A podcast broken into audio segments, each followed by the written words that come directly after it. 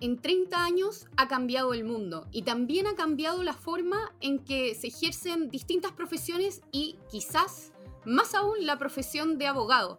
Y justo ahora, en nuestro décimo capítulo de All You Need Is Law, el podcast de Cariola, estoy nada menos que con Florencio Bernales, socio líder del área de juicios, eh, y también con Gerardo Varela, socio del área corporativa de Cariola, para que nos cuenten cómo ha cambiado el mundo eh, en estos 30 años que llevan ejerciendo eh, la profesión de abogado. Florencio, oh. Gerardo, ¿cómo están? Muy bien, pues Lore, ¿y tú? Hola Lorena, ¿cómo estás? Estoy muy contenta de, tenerlos acá en el podcast eh, para conversar de esto, porque me contaba recién Florencio, ¿cómo se mandaba una carta cuando empezaste a ejercer? Oye, yo no sé si este programa va a tener el auspicio de Corega eh, con todo lo que vamos a hablar de aquí para adelante, pero mira, la verdad, cuando yo empecé a ejercer... Estoy deprimido, Florencio, con esta idea que llevamos 30 años ejerciendo. La verdad que llevamos más, Gerardo, nos están preguntando por los 30 nomás. no, la verdad que cuando yo empecé a ejercer, le contaba a la Lore, por ejemplo, uno tenía que mandar una observación a los títulos de, de un inmueble que estaba estudiando los títulos. Entonces uno redactaba, hacía una carta a mano, cuya texto después la secretaria lo tipeaba, se metía en un sobre, un junior lo llevaba al abogado de la otra parte, cinco cuadras más arriba en la calle Huérfano, y pasaban dos días y llegaba una respuesta. Y esa era la velocidad de los trabajos. Bueno, eso implicaba, por ejemplo, que cuando un cliente lo llamaba a uno, uno le podía decir, dame un tiempo para estudiarlo. ¿Ah? Y el cliente lo entendía. Hoy en día yo digo eso y me cuelga, muy bien, me voy a otra oficina. Nada más, pues eso, es un poco el reflejo. No sé, Gerardo, ¿qué pensáis tú? O sea, el mayor cambio yo creo que ha dado se ha dado efectivamente por, por las mejoras de productividad. O sea, yo me acuerdo cuando entré a Cariola, que entré el año 90, éramos un abogado por secretaria. De hecho, yo tenía dos secretarias. Eh, una que me veía la parte marca en el extranjero y otra que veía la parte legal. Yo me acuerdo que me pasaba días completos dictando cartas y la secretaria días completos tipeando básicamente. Eh, bueno, y eso fue, eso fue mejorando increíblemente. Eh, hoy día yo creo que somos como siete u ocho abogados por cada secretaria más o menos. Porque los abogados la verdad que son unidades autosuficientes manejan sus celulares, sus computadores. Eh, la verdad que necesitan, necesitan poca ayuda. Todo está en Google. Eh, tienen la capacidad de consultar leyes online inmediatamente, jurisprudencia online inmediatamente. Eh, con las comunicaciones, o sea, las mejoras de, productividad en, el desarrollo de la profesión ha sido efectivamente vertiginosa y milagrosa, digamos. Y eso nos permite eh, hacer muchas más cosas. ¿Y cómo ha ido cambiando la composición de los equipos de trabajo? Eh, porque igual, no sé, yo cuando escucho a Florencio hablar de, sus hazañas de antaño en tribunales, él, era como un hombre orquesta que, tenía que hacer todo, pero ahora veo que, se forman equipos de trabajo, que se trabaja mucho más eh, con, varios abogados en un tema. ¿Qué observas tú al respecto?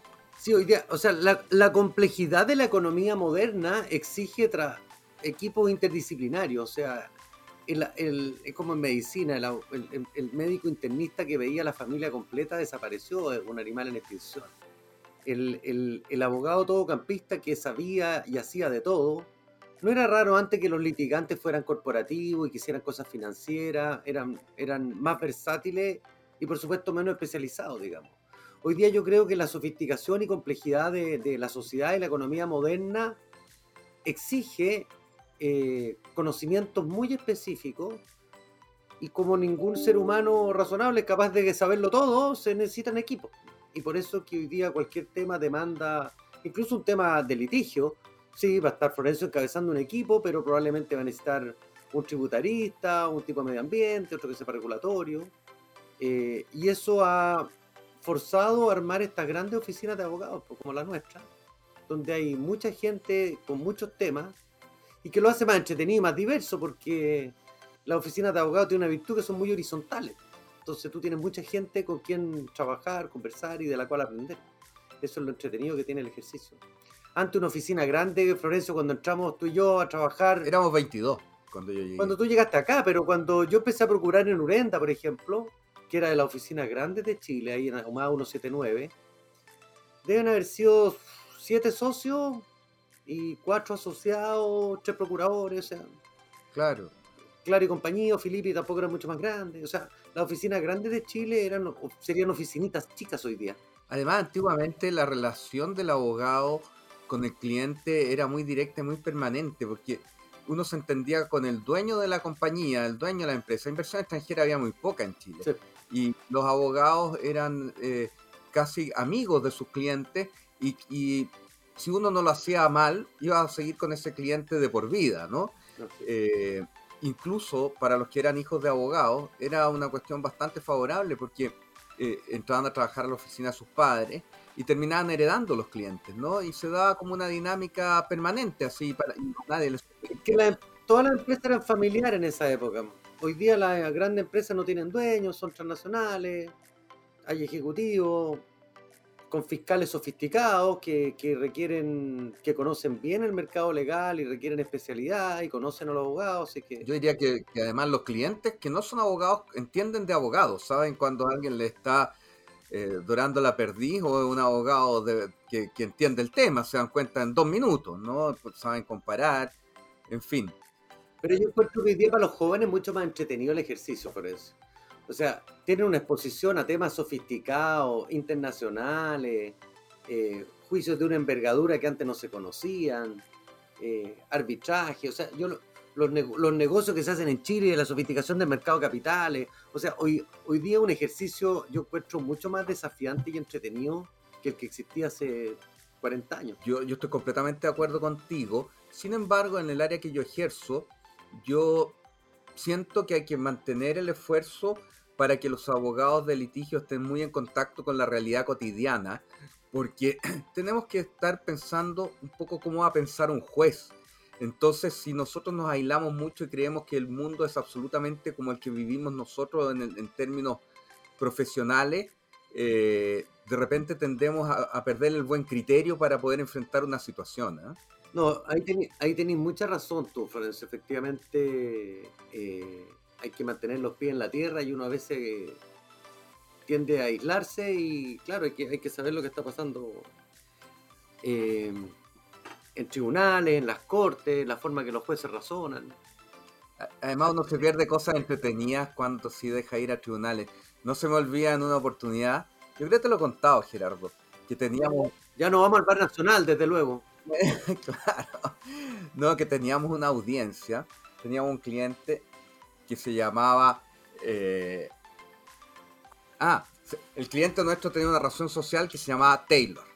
Entonces nosotros demandamos para que se cambiara la razón social de una empresa de contadores que tenía el nombre Taylor.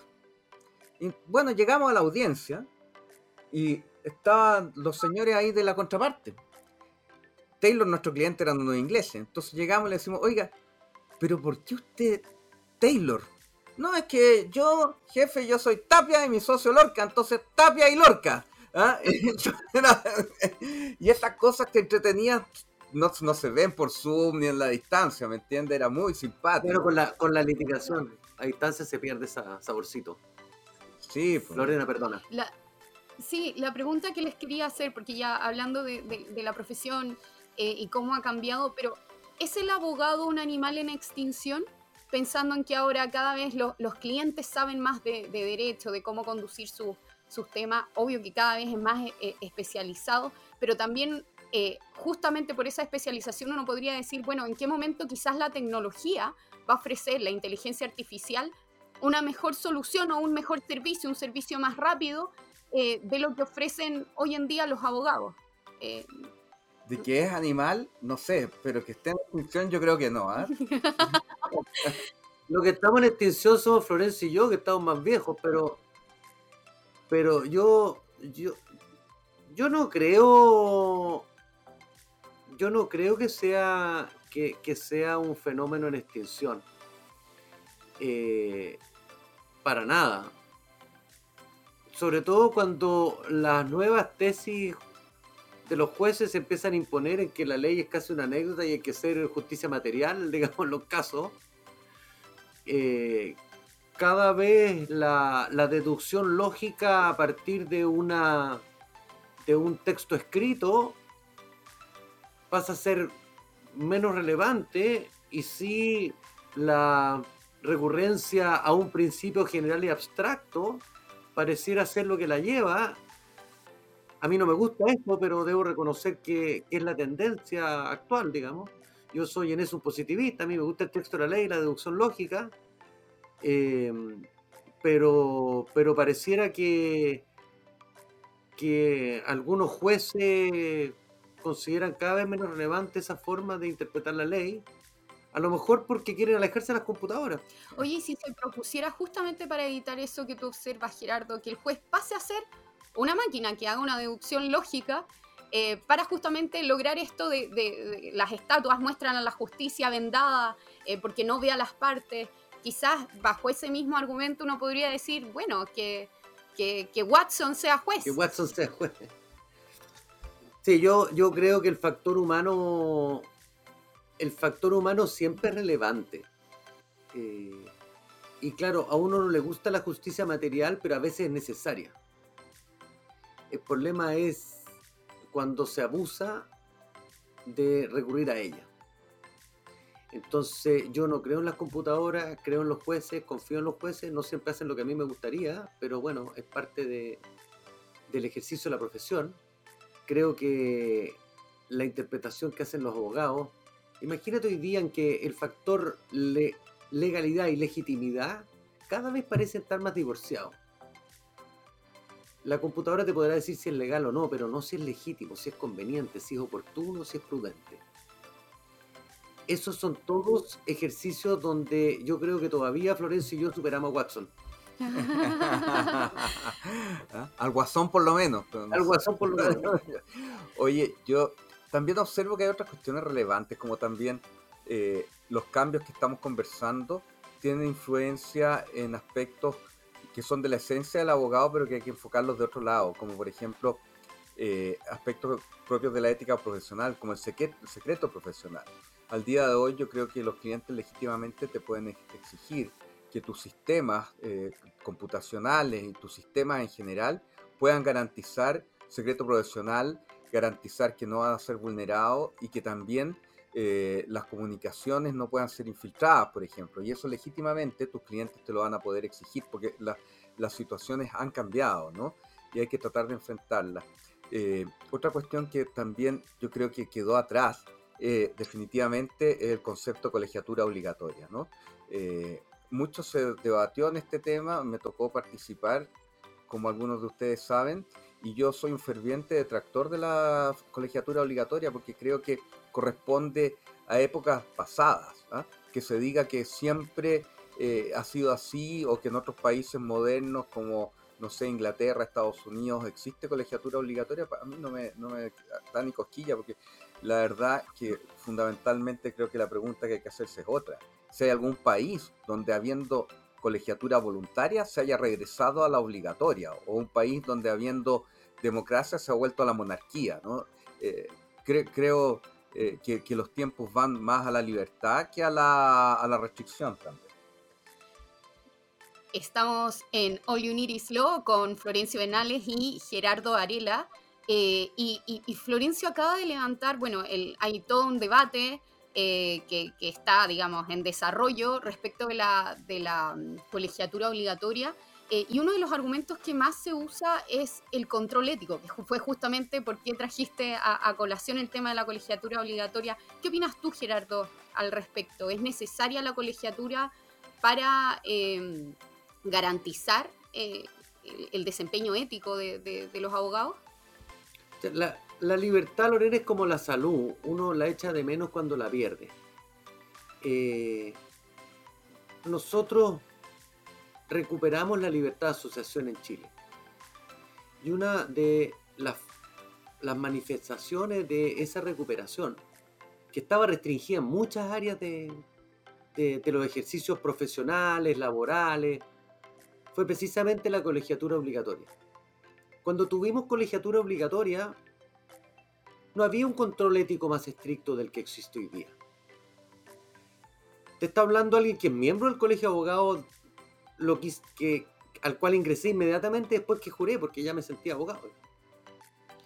Eh, fui, fui ministro del Tribunal de Ética del Colegio de Abogados. Eh, los problemas genuinamente de ética que me tocó ver normalmente tienen que ver con abogados que dejan botada la pega de un cliente.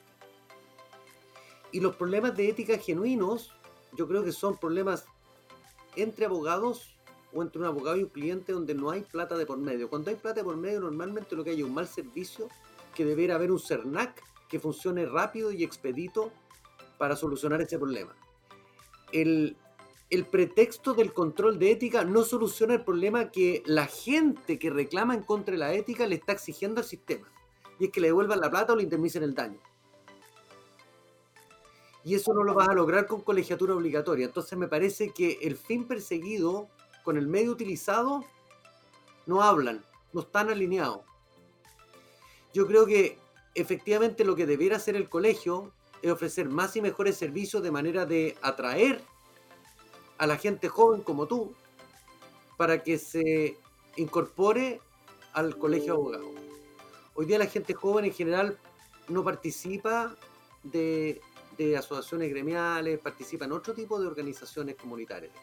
Yo creo que la orden del colegio de abogados es importante y los abogados debieran pertenecer, pero lo cual hay que hacerlo más atractivo, rejuvenecerlo, pero no obligarlos a pertenecer. Además lo que te ocurre es que cuando tú obligas a pertenecer, obligas a pagar cuotas. Cuando obligas a pagar cuotas te llenas de plata. Cuando te llenas de plata en estas organizaciones, son focos de corrupción, la lucha por controlar esa caja enconada, politizas en extremo las organizaciones. Yo encuentro que no hay buenas razones para tener colegiatura obligatoria.